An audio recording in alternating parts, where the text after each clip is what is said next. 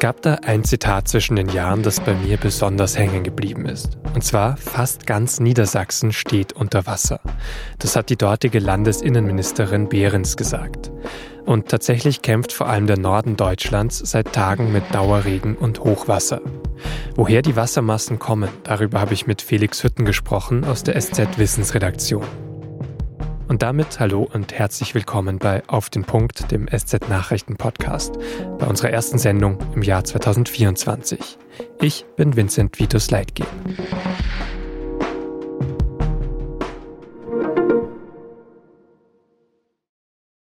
Wenn man gerade Bilder aus Norddeutschland sieht, dann sieht man vor allem Wasser vor allem in Niedersachsen, NRW und Sachsen-Anhalt.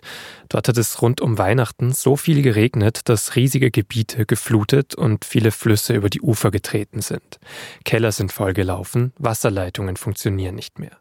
Und noch ist kein Ende in Sicht, denn es soll weiter regnen, laut dem deutschen Wetterdienst bis Donnerstagnacht. Die Lage ist also ernst. Und die Deiche, die bis jetzt manche Gebiete vor noch schlimmeren Überflutungen bewahrt haben, sind mittlerweile durchnässt und drohen zu brechen. Ein Riesenkraftakt für die Einsatzkräfte, die Bundeskanzler Olaf Scholz an Silvester in einem Hochwassergebiet in Niedersachsen besucht hat. Danke dafür, danke für diesen Einsatz, für diese Bereitschaft. Und ich sehe, dass die Bereitschaft weit über diejenigen hinausgeht, die jetzt beruflich oder ehrenamtlich in den Hilfsorganisationen tätig sind. Da helfen auch Bürgerinnen und Bürger vor Ort ganz konkret mit. Scholz hat auch Hilfe vom Bund für die betroffenen Länder angekündigt, ganz akut und für Investitionen für zukünftige Naturereignisse dieser Art. Weil die Ursachen und Auswirkungen der aktuellen Fluten sind schon nochmal anders als bei historischen Hochwassern, zum Beispiel an der Elbe 2002 und 2013, oder in NRW und Rheinland-Pfalz 2021, damals zum Beispiel auch im Ahrtal. Darüber habe ich mit Felix Hütten gesprochen.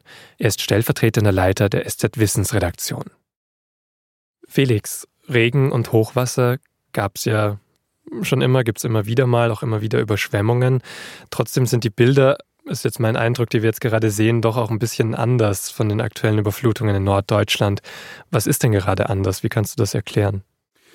Ja, also die Bilder, die wir jetzt sehen, sind eben Flüsse, die über die Ufer getreten sind und weite Landstriche überfluten. Und das ist natürlich in Norddeutschland und in Mitteldeutschland ein bisschen anders als beispielsweise jetzt hier bei uns in Bayern. Wenn jetzt viel Regen in den Bergen fallen würde, dann rauscht das Wasser in die Täler hinab und produziert andere Bilder, als wir jetzt eben sehen. Das liegt einfach an der Geografie. Also in Norddeutschland ist es eben flacher und damit hat das Wasser eben die Möglichkeit, über die Ufer der Flüsse zu treten und sich auszubreiten. Ist es aber vielleicht auch der Zeitpunkt, der anders ist oder täuscht das auch? Weil da habe ich natürlich auch ein Bild bei Flutkatastrophen im Kopf, das Bild von Sommer, eben den Tälern, die voll sind mit Wasser. Also ist es auch die Jahreszeit, die anders ist? Da muss man jetzt ein bisschen unterscheiden zwischen Starkregen und Dauerregen. Also Starkregen, wenn wir uns nochmal an die Ahrtal-Katastrophe erinnern, da war es ja so, dass innerhalb weniger Stunden sehr, sehr viel Regen vom Himmel gekommen ist und dann eben von den Hängen in die, in ins Tal gerauscht ist und damit ja auch diese verheerende Kraft ausgelöst hat. Bei Dauerregen ist ein bisschen was anders. Da ist es eben so, dass über viele Tage hinweg konstant Regen fällt. Das muss an dem einzelnen Tag gar nicht wahnsinnig viel sein, aber dadurch, dass es wirklich über Tage hinweg passiert, kann der Boden irgendwann dann eben diese Wasser Wassermassen gar nicht mehr richtig aufnehmen und die Flüsse eben auch nicht. Und dann kommt es zu dem, was wir jetzt eben sehen, dass wir über weite Teile des Landes hinweg eben ja, Überschwemmungen haben. Und das ist ja jetzt auch eine Folge davon, dass es einfach auch über die vergangenen Wochen schon sehr viel Niederschlag gab, jetzt also auch in Form von Schnee, aber dann auch nochmal in Form von Regen. Also warum kam es dann gerade in den vergangenen Wochen zu so viel Niederschlag? Ja, da muss ich jetzt ein bisschen ausholen. Also da machen wir jetzt einen kleinen Ausflug quasi in die Meteorologie. Es ist so, dass man sich erstmal den Jetstream nochmal anschauen muss. Das ist ein West-Ost-Höhenwindband in ungefähr 10 Kilometer Höhe. Und dieser Jetstream, der ist im Moment tatsächlich ungewöhnlich stark. Und ähm, der Deutsche Wetterdienst hat vor kurzem mal gesagt, dass der Jetstream im Moment die Schnellstraße für Tiefdruckgebiete ist. Eigentlich eine ganz schöne Formulierung, wie ich finde. Also tatsächlich ist es so, dass ein Tiefdruckgebiet nach dem anderen eben nach Deutschland geschoben wird. Und jetzt ist es so, dass eben die Luft, die über den im Moment doch warmen Atlantik weht, dass die dort sehr viel Feuchtigkeit aufnehmen kann. Und im Nordosten kommt kalte Luft zu uns. Und wenn man jetzt diese beiden Luftmassen Quasi zusammenführt, dann redet man von einer Art Grenzwetterlage. Ist ein bisschen ein kompliziertes Wort, aber man kann sich es eigentlich ganz leicht vorstellen, indem man sich klar macht, dass dann die feucht-warme Luft sich über die kalte Luft schiebt und dann eben das Wasser, was in dieser Luft gespeichert ist, abgibt.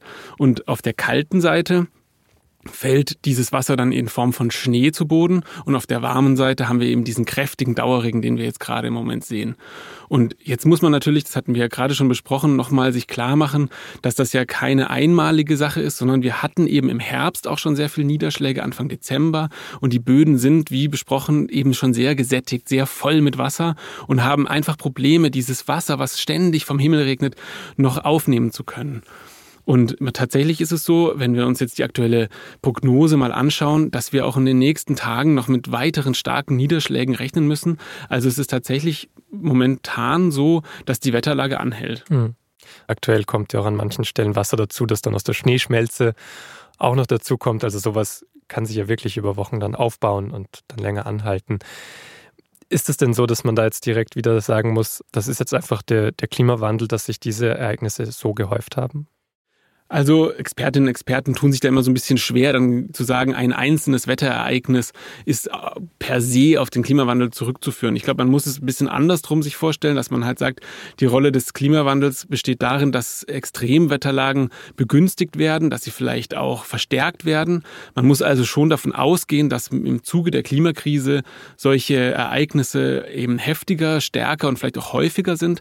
Aber man kann im Umkehrschluss nicht jedes einzelne Wetterereignis auf den Klimawandel Klimawandel zurückführen. Zumindest nicht sofort und unmittelbar, sondern dann müsste man im Nachhinein dann aufwendige Studien durchführen und versuchen, eben die Rolle des Klimawandels an einem einzelnen Ereignis zu ergründen. Dann schauen wir jetzt vielleicht nochmal auf die aktuellen Vorgänge. Es wurden ja sehr schnell auch unglaublich viele Maßnahmen eingeleitet. Es sind tausende Helferinnen und Helfer im Einsatz gerade. Ist dein Eindruck, dass man aktuell jetzt auch besser vorbereitet ist als jetzt zum Beispiel bei historischen Hochwassern 2021, 2002?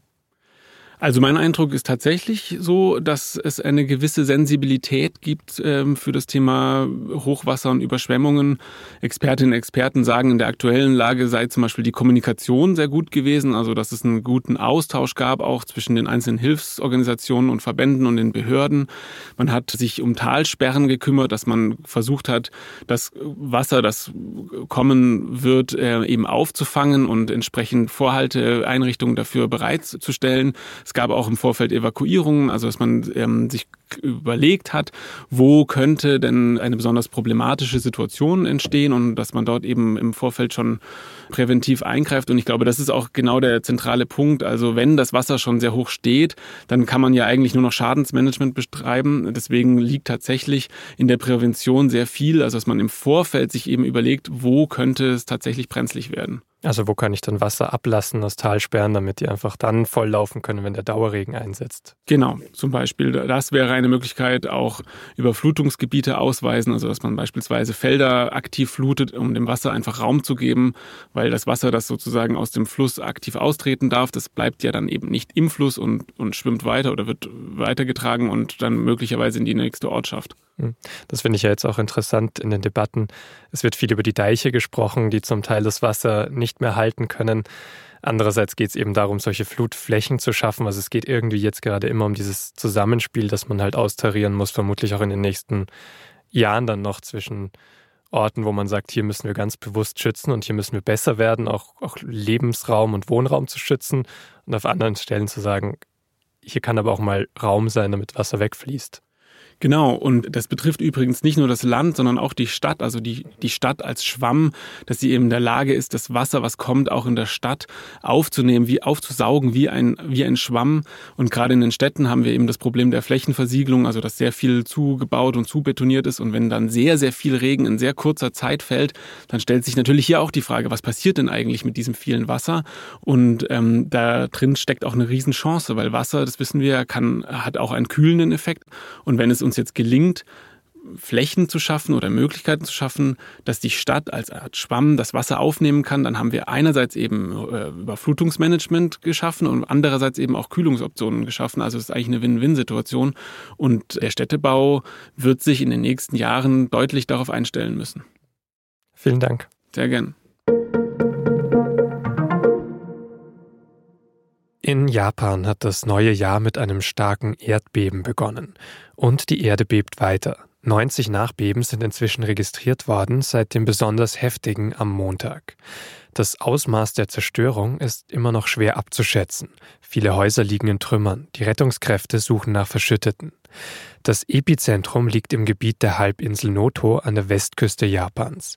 Dort sind bislang, Stand Dienstag später Nachmittag, mindestens 48 Menschen gestorben. Und wir bleiben in Japan. In Tokio kam es am Dienstagabend Ortszeit nämlich zu einem Flugzeugunglück. Dort ist ein Passagierjet bei der Landung mit einem Flugzeug der Küstenwache kollidiert, das Material in das Erdbebengebiet liefern sollte. Beide Maschinen gingen in Flammen auf. Im Flugzeug der Küstenwache sind fünf Menschen gestorben. Der Pilot wurde schwer verletzt. Im Airbus haben hingegen alle über 350 Fluggäste und Besatzungsmitglieder den Zusammenstoß überlebt.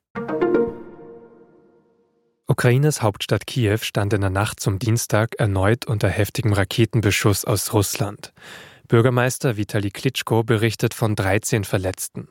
In mehreren Stadtteilen gibt es derzeit Stromausfälle. Aus anderen Gebieten der Ukraine wurden ebenfalls Luftangriffe gemeldet.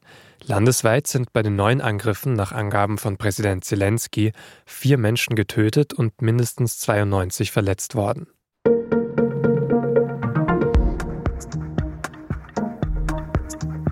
Ein selbsternannter Exorzist. Hunderte Menschen, die sich auf seine gefährlichen Rituale eingelassen haben sollen.